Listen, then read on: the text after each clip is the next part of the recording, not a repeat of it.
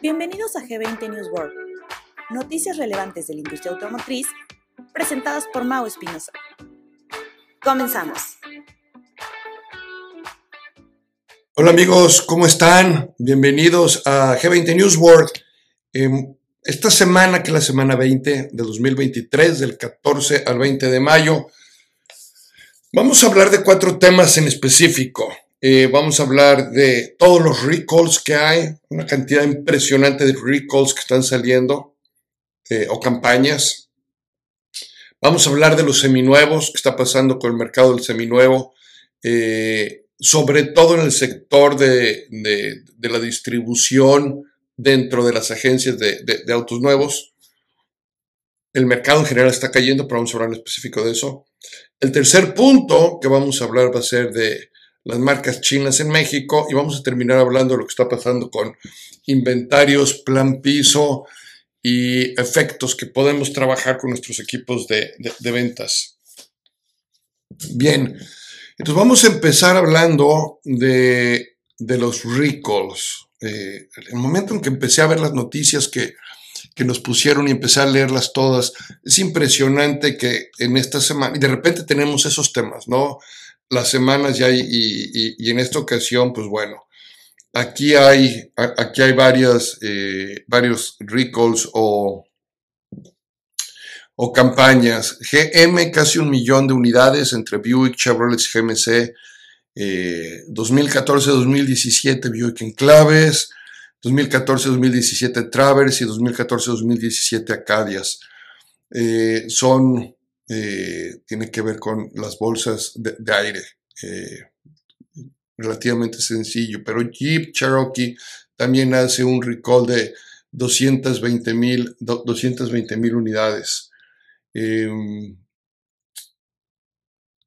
luego, no solo en la industria, no, solamente en el sector de, de, autos, también hay recalls en, este, en camiones, por aquí, por aquí lo estaba viendo. Eh, Freightliner tiene, tiene recall. Eh, MAN tiene recall. Eh, Toyota, Toyota también, este, recall, más de 2 millones de unidades en el caso de Toyota, incluyendo, incluyendo Lexus, sus su marca de lujo, este, Subaru, eh, también, este, en fin, en fin, muchas, muchas unidades, eh, muchas unidades en, recall. Y pues a lo mejor es la semana en la que se, anunciaron y resultó que todo el mundo las anunció, pero fue, fue como que el, común denominador de, esta semana, lo que empecé a ver las noticias, este, Navistar 45 mil eh, camiones, y bueno, pues ahí está, eh, ahí está el, eh, eh, el, dato de todos los recalls, todas las campañas. Esto, pues de una forma u otra, cuando lo anuncia la marca, lo que nos da es ese trabajo de garantía dentro de las agencias. Entonces hay que buscarlos, hay que, hay que asegurarnos que nuestros clientes están, están bien, hay que dar, buscar dentro de nuestras propias marcas si hay estos recalls o estas campañas que nuestros gerentes de servicio estén enterados mandar la información a los clientes, este, aprovechar las visitas que se tienen, aprovechar las citas que ya tenemos para, para efectuarlos y hacer todo el trámite, todo el trámite oportuno. No es que sea una mala cosa, eh, simplemente es algo que, que, existe, que va a seguir existiendo. No me sorprendería, no me sorprendería que más adelante con todo esto que tuvimos de los semiconductores, que por ahí dicen que ya prácticamente se acabó el problema, ya nomás es cosa de terminar de la cadena de producción, este, pero no me sorprendería que, más adelante tuviéramos, cuando digo más adelante, en los próximos dos, tres años, el porcentaje de recalls o de campañas crezca de forma, de forma importante, no sería, no sería nada raro nada raro verlo. Vamos a hablar de la parte de vehículos usados. Ok, ¿qué es lo que tenemos aquí? Vamos a empezar con los resultados del mes de abril, donde andan abajo un 1.7% comparado contra abril del 2022. Esto hace que las ventas anuales se pronostiquen ahora en 34.5 millones de unidades versus 35.1 del año anterior, pero un ligeramente arriba que eh, lo que se veía en marzo. Entonces, el mes de abril, aun cuando fue peor que el mes de abril del año pasado, es mejor que el mes de marzo de este año y pone, eh, se estima que estemos alrededor de las 34.5 millones de unidades. Aún así vamos a estar abajo, eh, tomando en consideración ahora lo que le corresponde exclusivamente a los vehículos que se venden en agencias de autos nuevos, no estuvo tan mal ahí. Este, ¿Qué es lo que pasa ahí? Este, se vendieron, se estima 1.6 millones de, unidades, un 1.2% abajo que el 2022, comparado contra el 1.7 de la industria realmente donde se ve el efecto más grande es en vehículos más antiguos, todavía vehículos nuevos, y esto va a tener algo bien interesante ahorita porque lo vamos a unir con la, con la parte del mercado eléctrico. Entonces, eh, y aún así, aún así, la forma en la que se identifican muchas de estas ventas son a través de ventas de, crédito, se hacen eh, las estimaciones con esa data que se genera en la industria, pero se cree también que a lo mejor esté eh, subestimada ya que hubo muchas transacciones en efectivo que se hicieron por el caso de las tasas de interés que, que están tan altas, ¿no? Están en los niveles más altos que, que se han visto, entonces por ahí puede, por ahí puede eh, tener una, un efecto en los próximos meses que empecemos a ver que, esto empieza a, a cambiar. Ahora, ¿por qué hablábamos de todo esto, sobre todo en la parte de las edades y por qué las agencias no tanto? Porque la edad promedio de las unidades en el mercado acá en Estados Unidos ya llegó a los 12.5 años sigue creciendo. El vehículo de pasajeros o el, sedán es el que crece de, forma más alta, eh, llegando los sedanes a un promedio de 13.6 años.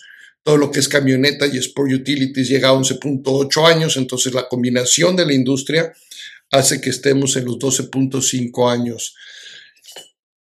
Y ese crecimiento de esas unidades se van eh, a ese otro mercado, más del mercado de los lotes eh, usados y no de la parte de, de, los nuevos que recopilan primero ese primer ciclo de venta, ¿no?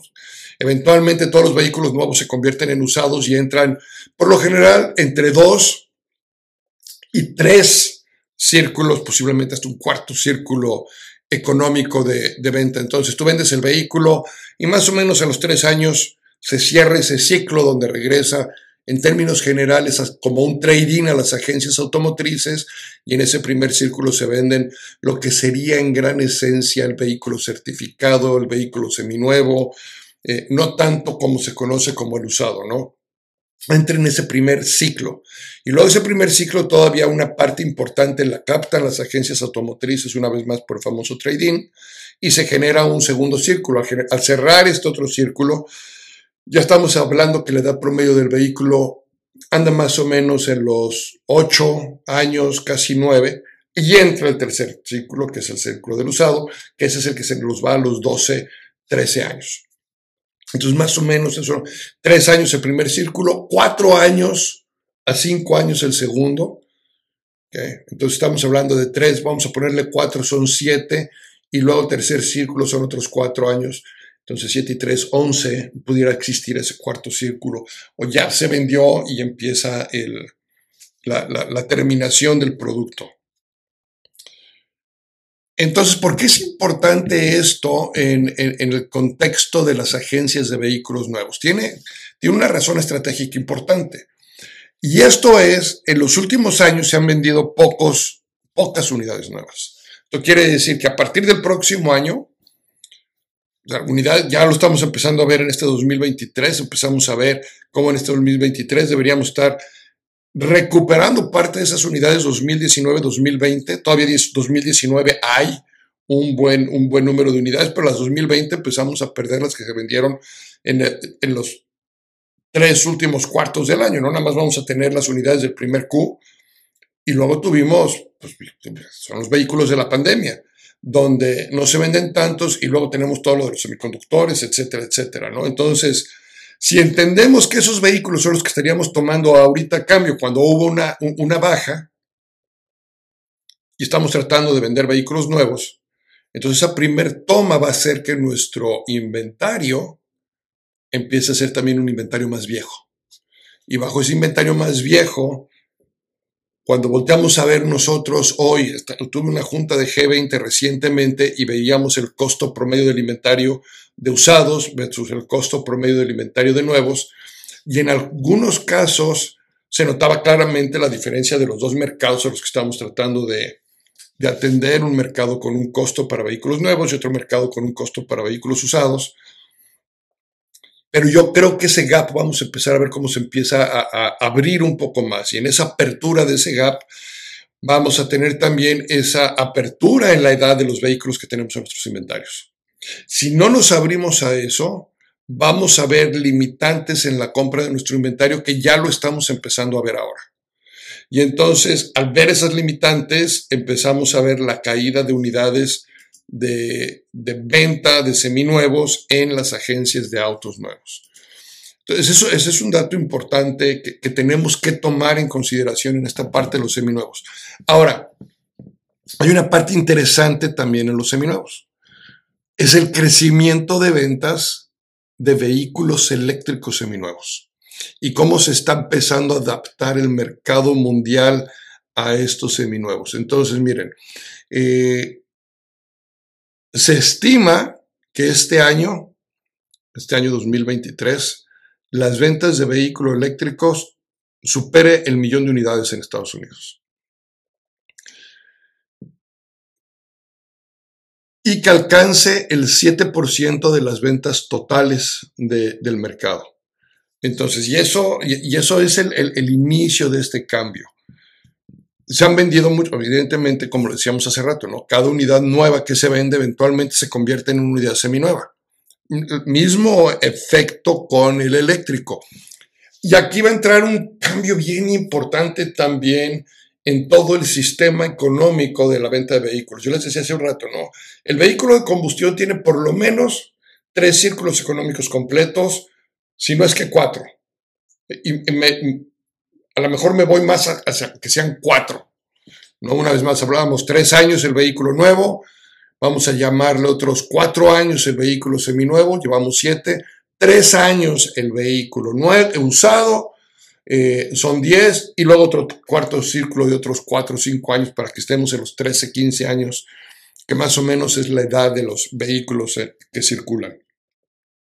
Entonces, entendiendo eso, y hablando de los vehículos eléctricos, ¿cuántos círculos económicos van a tener los vehículos eléctricos? No creo que más de 12. Eh, sobre todo esto, sobre todo todos estos nuevos que están saliendo, tendrán un círculo completo, pero en ese círculo completo ya vienen los reportes, todo lo que eso implica en lo que es el recondicionamiento del usado. Eh, los clientes lo están buscando, eso es importante. Por otro lado, si trae un costo de recondicionamiento más alto, eh, pero, por otro lado, el cliente lo está buscando. Eh, el volumen de vehículos eléctricos en transacciones, según Mange, eh, que es parte de Cox Automobile acá en Estados Unidos, sigue en un crecimiento constante. ¿no? En el primer cuarto se operaron más de 9.800 unidades a través de de las subastas, un incremento del 40% del mismo periodo del 2022. Eh, vamos a entender que las subastas generaron 900 mil unidades en el primer cuarto.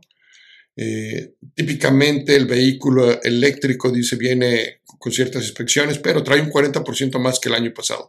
Durante marzo de 2023, este índice tuvo un incremento, otro, otro incremento del 3.7%. Entonces, ahora, por otro lado, en lo que es la venta, la venta del retail, la venta eh, de menudeo, a través de las agencias, el incremento en el primer Q es del 32%. 32% el incremento de ventas de eléctricos eh, en, el primer, en el primer Q del año. El precio de venta de eléctrico ha disminuido más o menos un 4%.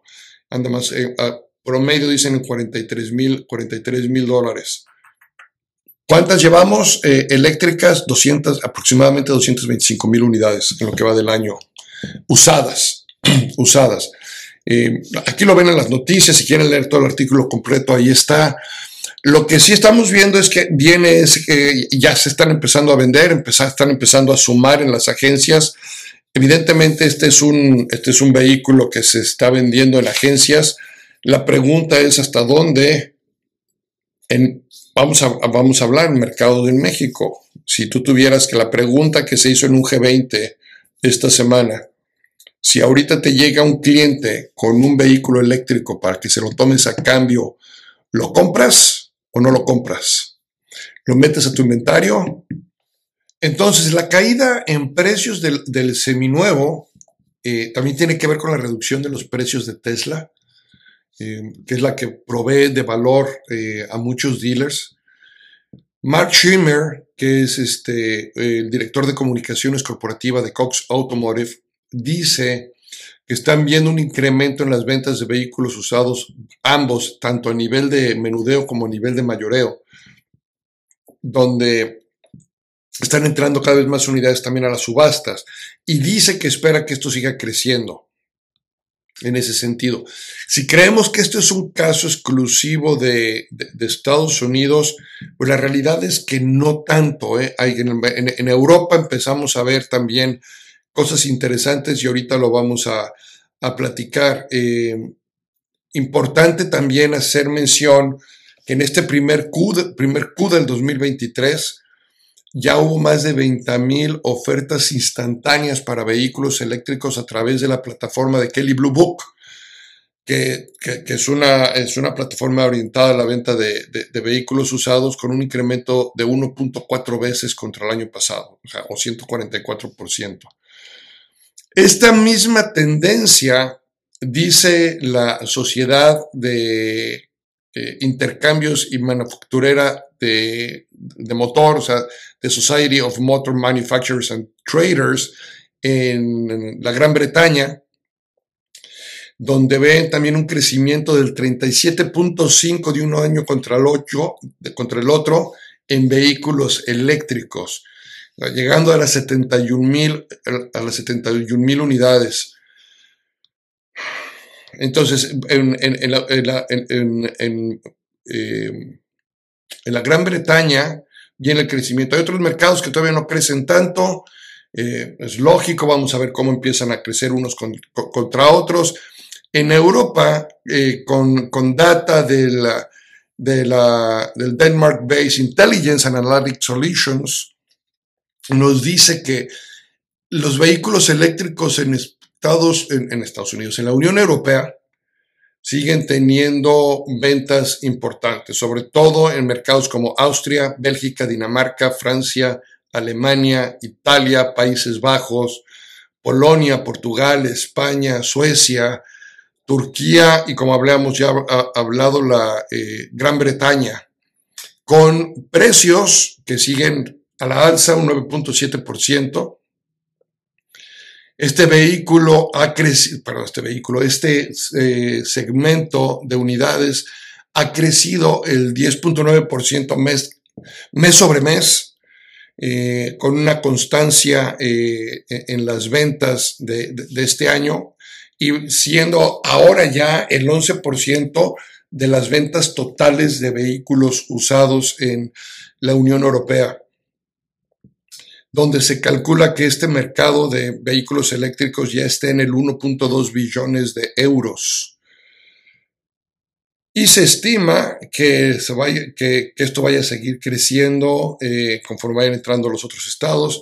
Y bueno, eh, seminuevos, el eléctrico, ahí está, se sigue vendiendo. La pregunta una vez más, si hoy te llegara a tu agencia o a lo mejor ya lo estás haciendo, ¿no?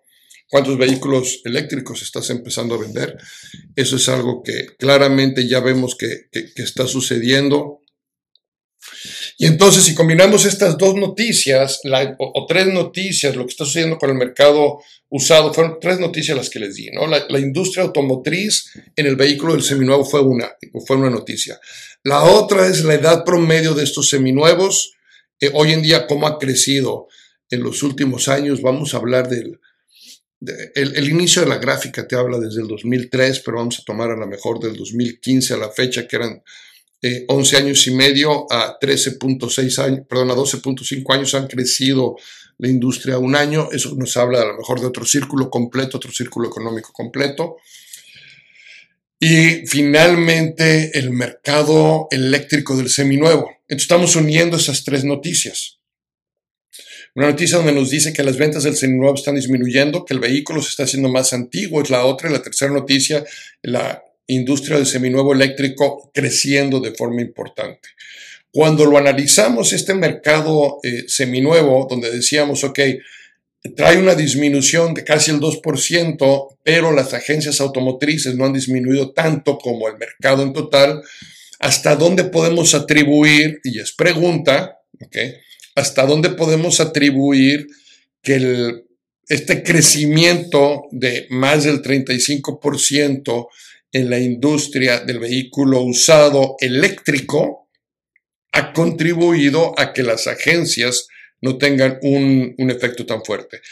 Y para terminar de redondear toda esta noticia desde el punto de vista estratégico en mis agencias, empezar a pensar ¿Qué va a suceder con todo el suministro del tipo de vehículo eléctrico al que yo estoy acostumbrado a tener?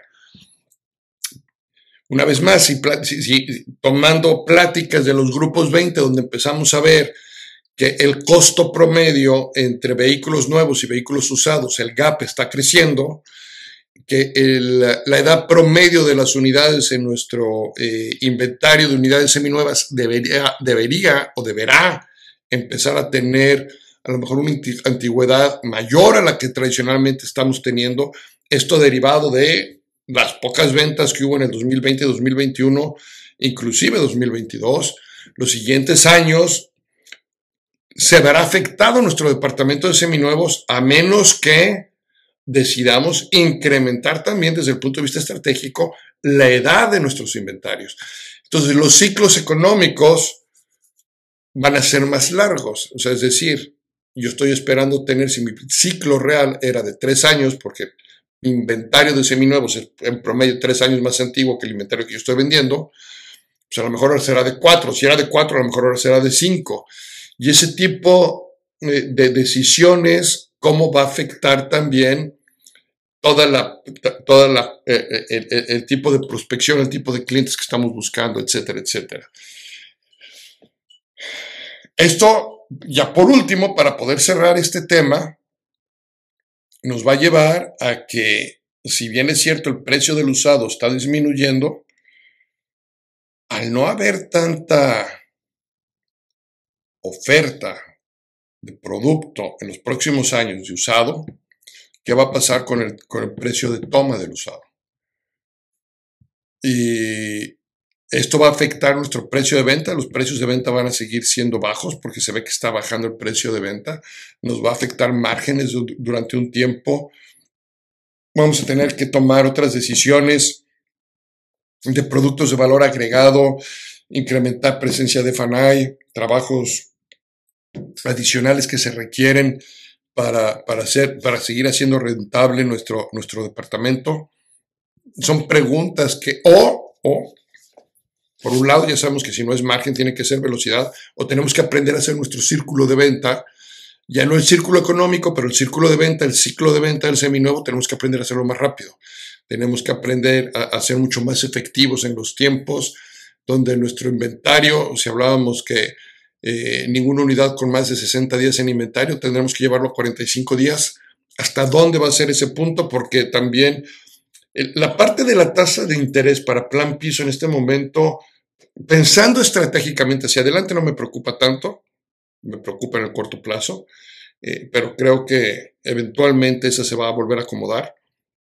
Pero lo que sí me, ocupa o me preocuparía desde el punto de vista eh, inteligencia, de, de, estrategia, son lo que está sucediendo con los costos y con los precios y con la, con la oferta del producto que va a existir o la falta de oferta del producto que va a existir en los próximos años, todo eso me lleva a pensar en una configuración distinta de mi estrategia del seminuevo. Bueno, pues ahí está la noticia del seminuevo. Eh, les había dicho que íbamos a hablar de cuatro cosas, ¿no? Ya hablamos de dos. La tercera, vehículos chinos eh, en, México. Eh, Omoda, Yaeco eh, empiezan a, integrarse. Omoda ya estaba en México a través de Chirey. Vamos a empezar con eso. Chirey estaba vendiendo el producto Omoda.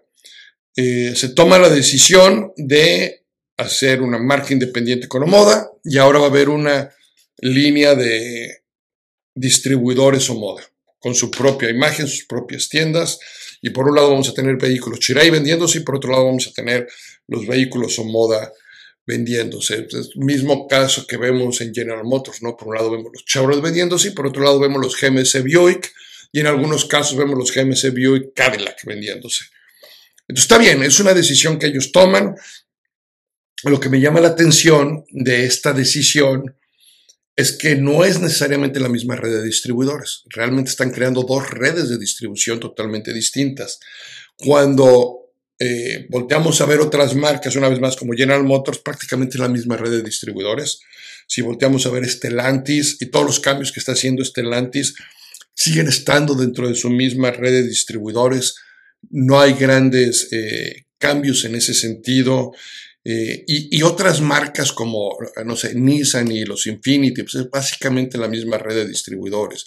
Volkswagen, misma de red de distribuidores entre los Volkswagen, los Audi, los Seat, los Porsche, ¿no? Entonces sigue siendo prácticamente la misma red de distribuidores. Los chinos hicieron algo muy interesante ahí con, no sé si sea bueno o sea malo, ¿eh? simplemente es interesante que la red de Omoda es prácticamente una red totalmente independiente, distinta a la de Chirey. Hay algunos distribuidores Chirey que sí se quedaron con Omoda, pero este, hay, hay grandes, grandes cambios ahí. Por otro lado, em, entonces esa, eh, eh, eh, esa, es la parte interesante que tenemos y estas marcas chinas o Moda entonces crea su nueva red de distribuidores y vamos a tener más agencias. A principios de año les dije que íbamos a tener como 250 más agencias en total. Y yo creo que vamos para, allá.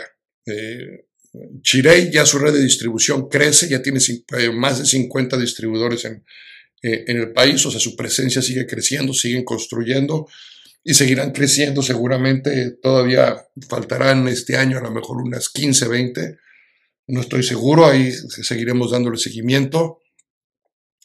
Ya ECO va a empezar a construir o ya están construyendo algunas y tenemos este, otras, las otras marcas chinas que cada vez vemos más agencias que empiezan a estar en el, país. Entonces la presencia, no nada más del producto, sino la presencia de estas agencias eh, cada, vez es, cada vez es mayor.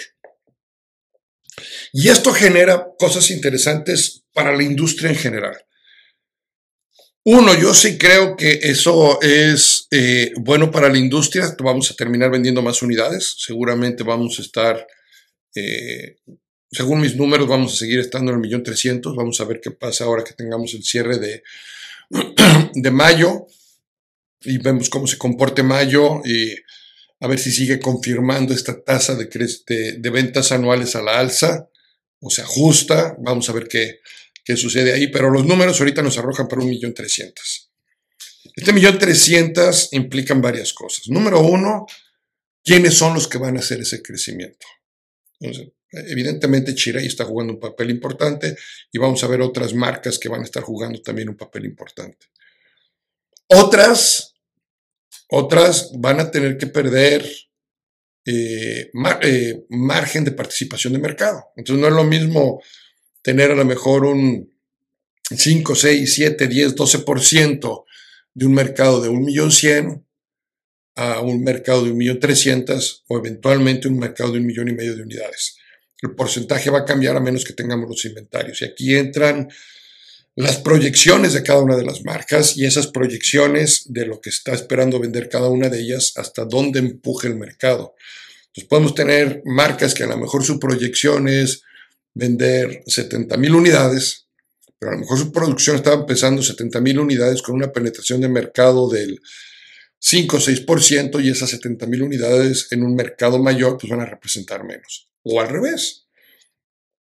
Marcas que creíamos que iban a andar alrededor de las 40, 50 mil unidades, iban a andar más cerca de las 65, 70 mil unidades.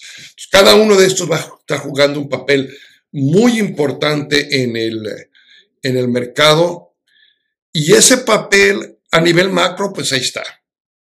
¿Qué pasa a nivel micro? ¿Qué pasa en nuestras agencias? Y hay cosas que desde el punto de vista training a nuestra fuerza de ventas va a ser fundamental. fundamental. Porque vamos a tener un mercado en México, o ya tenemos un mercado en México que está intrigado por estas marcas. Entonces seguramente está oyendo las ofertas. Hay algunas de estas marcas que es lógico esperar que vengan a comprar mercado y que vengan con, eh, que vengan agresivos, que quieran entrar. Y entonces esto hace que el, que el cliente se despierte esa inquietud de querer ir a ver de qué se trata. Un porcentaje alto de esos clientes van a seguir siendo cautelosos, incrédulos, y aun cuando vayan a ir, seguramente van a ir a una marca más tradicionalista a tratar de comparar. No importa, ¿eh? De una forma u otra ya tienes un cliente intrigado en comprar un vehículo nuevo. ¿Cómo está reaccionando nuestra fuerza de ventas? ¿Cómo estamos trabajando con nuestra fuerza de ventas? ¿Qué tipo de entrenamiento estamos dándole a nuestra fuerza de ventas? ¿Hasta dónde nuestra fuerza de ventas realmente está creciendo en eh, mejorar sus habilidades como vendedores? En mejorar sus narrativas, en entender las condicionantes del cliente, en entender los requerimientos del cliente, en entender por qué está buscando un vehículo. No importa qué marca es, llegó conmigo, me está dando la oportunidad de atenderlo. No importa si soy la primera opción o la segunda opción, lo que importa es cómo estoy reaccionando a esa opción del cliente. Y estamos identificando todo eso porque aun cuando nosotros vemos que los... Eh,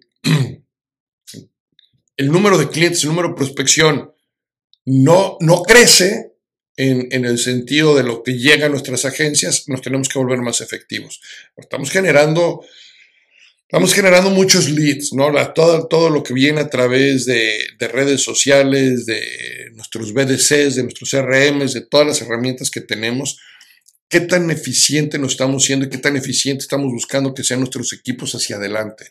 Allá hay un área muy importante a trabajar porque las oportunidades van a estar, van a existir y las vas a tener en tu agencia. No importa si eres una agencia o una marca nueva o una marca tradicional, las oportunidades se le van a presentar a tu equipo de ventas por igual.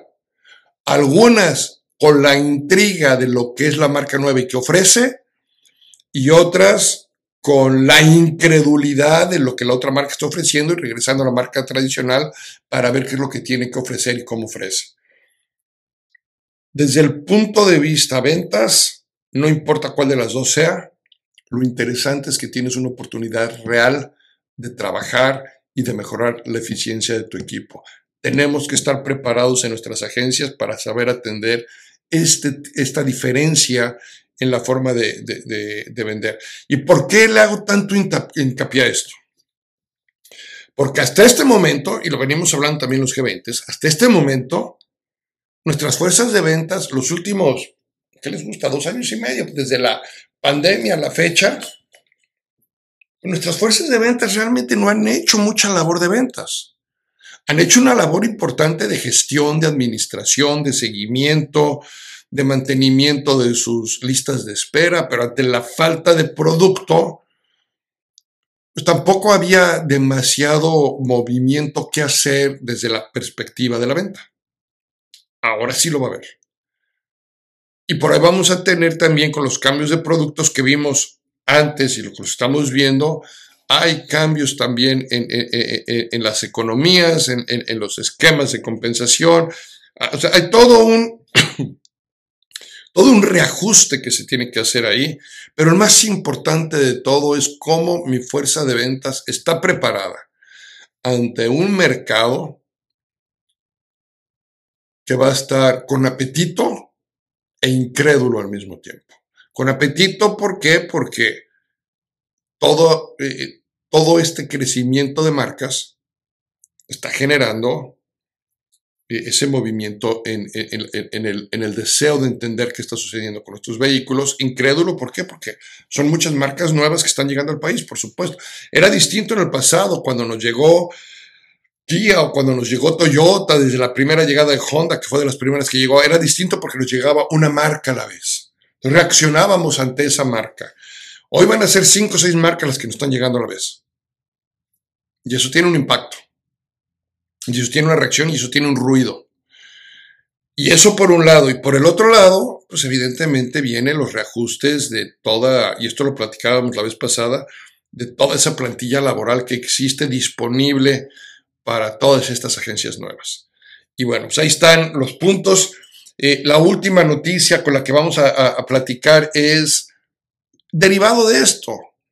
Porque aparte que tenemos ahora las, las, marcas nuevas con, con, sus productos y sus alternativas, pues resulta que los puertos se están llenando de producto. Y como están llenando de producto, ¿qué es lo que están haciendo? Están diciendo, señores, ahí les van las unidades a las agencias. Y hay agencias que están empezando a recibir más inventario, hay más producto disponible. En varias marcas ya empezamos a ver eh, que los días inventario por segundo mes consecutivo a la alza. Eh, y, bueno, en la medida que el inventario crece, el plan piso va a afectar con tasas de interés altas en este momento. Todavía no llega a niveles que pudieran preocuparse, pero la tendencia ya es hacia arriba. hay que checar qué es lo que estamos haciendo, cómo lo estamos haciendo. Y si esto sigue creciendo, eventualmente, queramos o no, va a tener que haber incentivos a esa presión de ese producto que empezamos a tener en los, en los inventarios.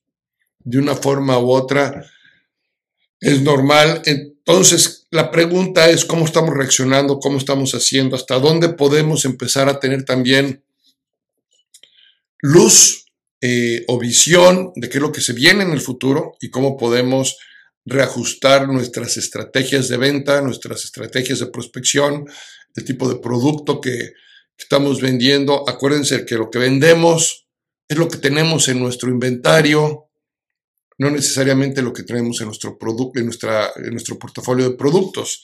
Eh, y, el cliente va a venir a buscar nuestro portafolio de productos y hasta dónde entendemos qué es lo que sí tenemos y qué es lo que no tenemos, porque por ahí se está creciendo esa parte y sí tenemos que eh, reaccionar de forma positiva antes de que nos empiece a pasar factura este tipo de, de sobreinventarios. Esperemos que no lleguemos ahí pero la tendencia hasta ahorita de los primeros meses nos indica que, vamos hacia allá, el crecimiento de inventarios en prácticamente todas las marcas que recibimos nosotros información.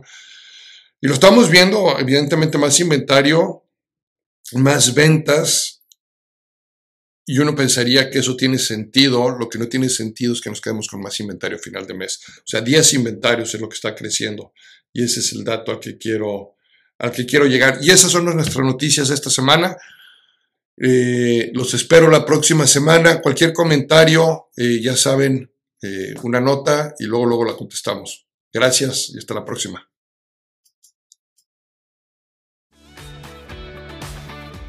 Te pierdas el próximo episodio de G20 News World, todos los lunes.